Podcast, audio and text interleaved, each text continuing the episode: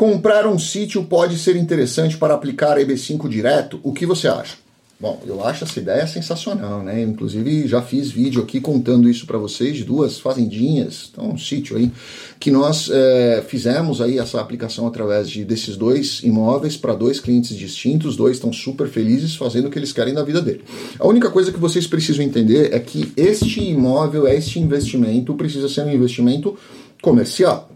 Então não basta ser um sítio para com uma piscina grande, um pomar e você e a sua família vão morar lá. Não, você precisa gerar empregos, desenvolvimento e uma série de outros requisitos que o EB5 vai exigir de você. Então converse com seu advogado de imigração para que ele veja se isso vai se encaixar em todos os requisitos para o visto EB5. Senão você vai gastar um dinheirão, vai ter uma excelente casa para você morar, lazer, tranquilo, passos e, e tranquilidade com um passarinho cantando, mas não vai te dar o green card ok? Grande abraço a todos, fiquem com Deus. Deixa aqui embaixo a sua pergunta que eu vou tentando responder para vocês de uma forma bem mais fácil, bem tranquila nos próximos vídeos.